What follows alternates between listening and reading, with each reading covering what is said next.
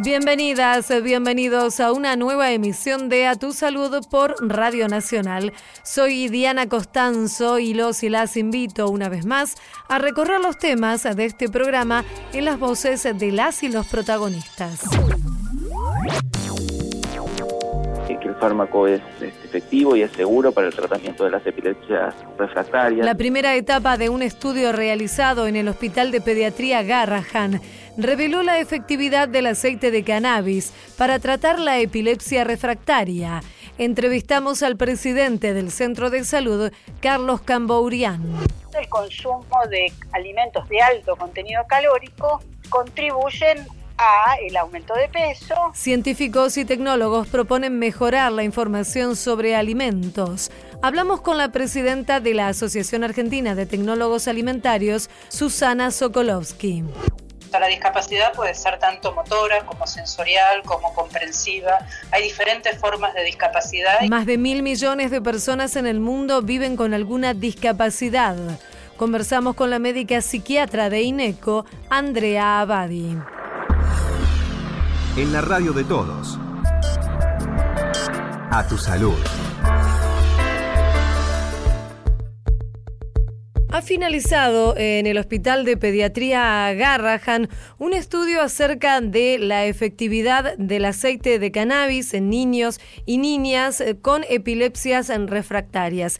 Y los resultados obtenidos, según han anticipado los médicos y las médicas, superan ampliamente las expectativas. Sobre esto vamos a conversar aquí en Radio Nacional con el presidente del Hospital Garrahan, el doctor Carlos Cambourian, quien ya estamos saludando.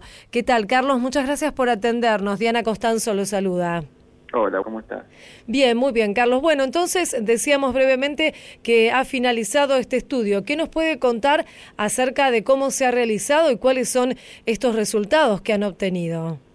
Sí, finalizó la primera etapa. Hace un año ya que se está trabajando en el protocolo. Así que en esta primera etapa, este, habiendo cumplido un año y ya teniendo resultados preliminares, podemos ya este, hablar quizás de una de buenos resultados y de, buena efectividad y de buena seguridad. Falta todavía un tramo más de trabajo científico estricto, digamos, para considerar otras circunstancias del fármaco y de los pacientes, para así después de eso seguir avanzando, digamos, hasta el final. Pero bueno, en esta primera etapa sí podemos decir que, que el fármaco es, es, efectivo y es seguro para el tratamiento de las epilepsias refractarias, aquellas que no responden a ningún otro tratamiento farmacológico o no farmacológico, y que eh, la gran mayoría de los chicos, casi el 80%, redujeron al menos al 50% la cantidad de crisis, a la mitad de lo que venían teniendo. ¿no? Digamos, Si mm. consideramos que son chicos que tienen entre 30 y 400 convulsiones por día, el número es muy significativo. ¿Y puede contarnos un poco más acerca de cómo se está llevando adelante este estudio? Sí, esto es un protocolo de estudio científico tradicional, lo hace el Servicio de Neurología del Hospital Garrahan en la cabeza del doctor Caraballo y de su directora, la doctora Alejandra Villa. Este, se fueron incorporando pacientes desde hace un año a esta parte, pacientes de todo el país. El más chiquitito tiene nueve meses, hasta los 17 años, con epilepsia refractaria, con encefalopatía epiléptica refractaria, este, que cumplen con determinadas características que pide el protocolo, se fue administrando la medicación y se fueron haciendo los controles periódicos correspondientes que indica el protocolo y registrando los resultados. Así que una vez teniendo esos resultados, se hace un análisis este análisis lo hace un departamento del hospital que es de evaluación de tecnología sanitaria a cargo de la doctora Graciela de Mirjan. Bueno, estos resultados son analizados por expertos y son los que brindan los resultados. ¿Por qué es importante este resultado, esta primera etapa de los resultados? Porque mm, en un futuro quizás no muy lejano podemos tener un nuevo fármaco para el tratamiento de la epilepsia refractaria. Básicamente así es como comenzaron a, surgir un montón de otros medicamentos para un montón de otras patologías, ¿no? Así que es muy importante sobre todo porque le cambia la calidad de vida a muchos, muchos chicos y chicas y a muchas mamás y papás que hoy hablábamos con una de las mamás este, de una de las pacientes del protocolo que decía que ella puede descansar mejor a la noche, que la nena puede volver al colegio porque tiene mejor postura corporal, porque tiene mayor concentración, porque se puede conectar más. Definitivamente, si nosotros logramos eh, establecer que este fármaco es efectivo para el tratamiento de las convulsiones, que no tienen otro tratamiento, eh, le vamos a mejorar la calidad de vida a muchos chicos. ¿Cuáles son los pasos que faltan, digamos?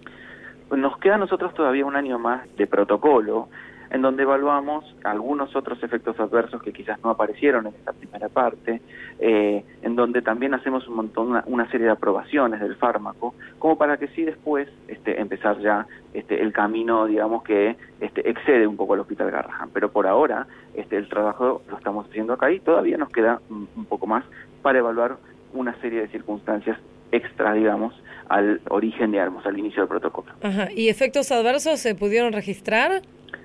Sí, hubo pacientes con, digamos, la mayoría, el, efecto adverso que más predominó quizás fue una leve somnolencia, pero que también, decían los neurólogos, eso podía ser hasta este beneficioso para algunos chicos que por momentos son mm, hiperactivos o que son se, autoagreden, muchos de ellos, entonces eso hasta en algún caso pudo haber sido beneficioso.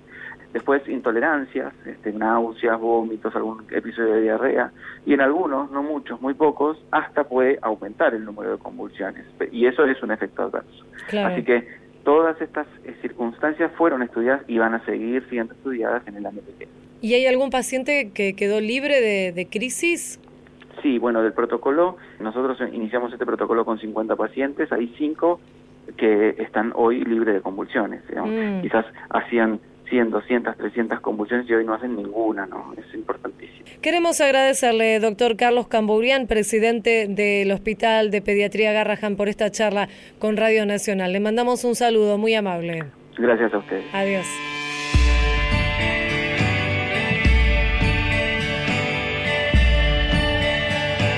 A tu salud, por la radio de todos.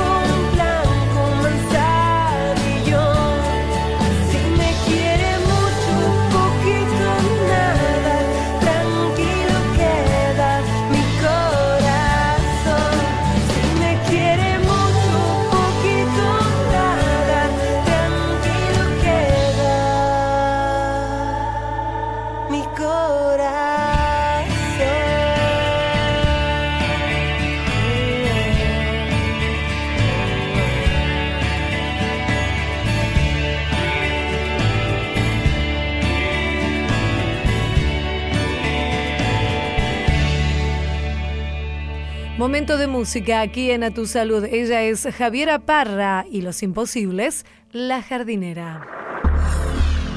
En la radio de todos. A Tu Salud.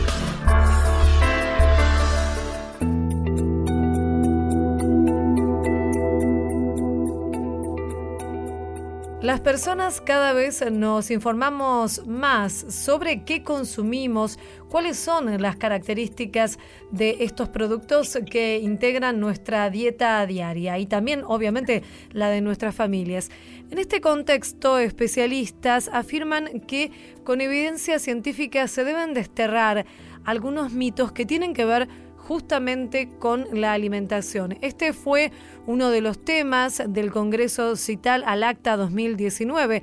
Este es el encuentro latinoamericano más importante sobre ciencia y tecnología de los alimentos. Vamos a conversar precisamente con quien presidió este Congreso, la doctora Susana Sokolovsky, doctora en Ciencias Químicas. ¿Cómo le va, Susana? Aquí Diana Costanzo. ¿Qué tal, Diana? ¿Cómo está? Bien, muy bien, Susana. Bueno, entonces eh, decíamos que uno de los temas que se ha abordado en, este encuentro es esta necesidad de acercar información eh, fidedigna, con un aval científico acerca de los alimentos al conjunto de la población. ¿Es esta una de las preocupaciones que ustedes tienen como profesionales?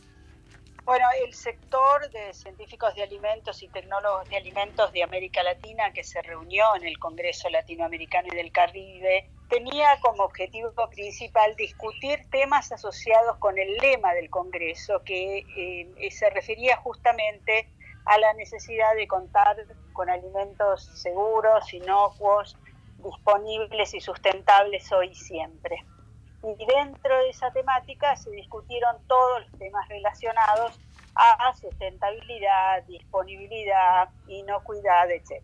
Es súper importante destacar que hoy circulan por fundamentalmente por internet y también en varios medios de comunicación información que no es fidedigna, que no está acorde al conocimiento científico y que eso daña la intención de consumo de los consumidores, digamos, habituales, no informados sobre la temática, eh, con ciertos mitos que desacreditan a los alimentos procesados. ¿Cuáles son estas informaciones que usted considera que digamos son, son riesgosas o pueden provocar alguna confusión en, los y las consumidores de alimentos? Bueno, hay varias este, noticias, digamos, recurrentes que tienen que ver con el daño que puede ocasionar a la salud el uso de aditivos alimentarios. Esa es casi, le diría, una de las que vemos más frecuentemente y que se debe al desconocimiento que el público tiene y que el comunicador tiene de que los aditivos alimentarios forman parte de la comida tradicional, de la comida casera. Nosotros en la cocina, en el restaurante, usamos diariamente aditivos alimentarios sin saber que así se llaman. Por mencionar algo común, el polvo de hornear es un aditivo alimentario y los humanos hemos consumido aditivos alimentarios desde que aprendimos a cocinar, o sea, hace varias este, centenas de años. Esto significa que este temor al consumo de lo que la gente denomina sustancias químicas agregadas a los alimentos este, subyace la ignorancia sobre que todo lo que consumimos, todos los nutrientes que consumimos y nosotros mismos estamos compuestos de sustancias químicas, toda la materia está compuesta de sustancias químicas y por ende las proteínas son sustancias químicas, los hidratos de carbono son sustancias químicas, la sal es una sustancia química, el azúcar es una sustancia química, o sea que este miedo este, al consumo de sustancias químicas está fundado en la ignorancia de lo que es una sustancia química. Claro. Y por el otro lado, hay un temor, digamos, fogoneado también desde los medios, de que el consumo de estos aditivos no está regulado por la autoridad sanitaria, como si un alimento pudiera incorporar en su formulación un aditivo alimentario sin que existan normas estrictísimas que regulen su consumo. Claro. Ahora, una de las cuestiones, eh, Susana, y que esto tiene que ver con la epidemia de obesidad y sobrepeso a la que Argentina no, no, no está ajena, ¿cierto? Como otras partes del mundo, por supuesto. Decía que tiene que ver con el exceso que hay de, eh, por ejemplo, sales, azúcar y grasa en algunos alimentos. Esto sí, digamos, eh, la industria tiene eh, cierta responsabilidad, tiene responsabilidad más allá de las regulaciones por parte del Estado en que estos alimentos sean cada vez más saludables, ¿cierto? Es muy importante destacar que el hecho de que un alimento tenga, contenga grandes cantidades de azúcares, de grasas o de sal no es exclusivo del alimento procesado. Todos sabemos que una pizza es alta en grasa y en sal y no es un alimento procesado, sino un alimento producido en un restaurante. Todos sabemos que consumir milanesas con papa frita y huevo frito son alimentos de alta cantidad de sal y grasas y que se hacen en el hogar. O sea, no es patrimonio del alimento procesado el hecho de que sea alto en azúcar, grasas y sodio. Eso es a toda la impresión más clara es que es cierto que consumir alimentos de alta densidad calórica, sean estos elaborados en la, en la casa, en el restaurante, comprados en el delivery o en el supermercado es pernicioso para la salud porque, por supuesto, el consumo de alimentos de alto contenido calórico contribuyen a el aumento de peso y la obesidad es responsable de un montón de enfermedades como la diabetes, las enfermedades coronarias y hasta aún el cáncer, por lo tanto hay que ser muy cuidadoso a la hora de elegir los alimentos y preferir alimentos en base a frutas y verduras, carnes magras, lácteos magros, en las porciones recomendadas de dos o tres mínimas por día, consumir preferentemente infusiones no azucaradas, sino edulcoradas artificialmente, justamente para evitar el alto consumo de azúcar, disminuir el consumo de bebidas azucaradas o de bebidas lácteas azucaradas de cualquier tipo, obviamente,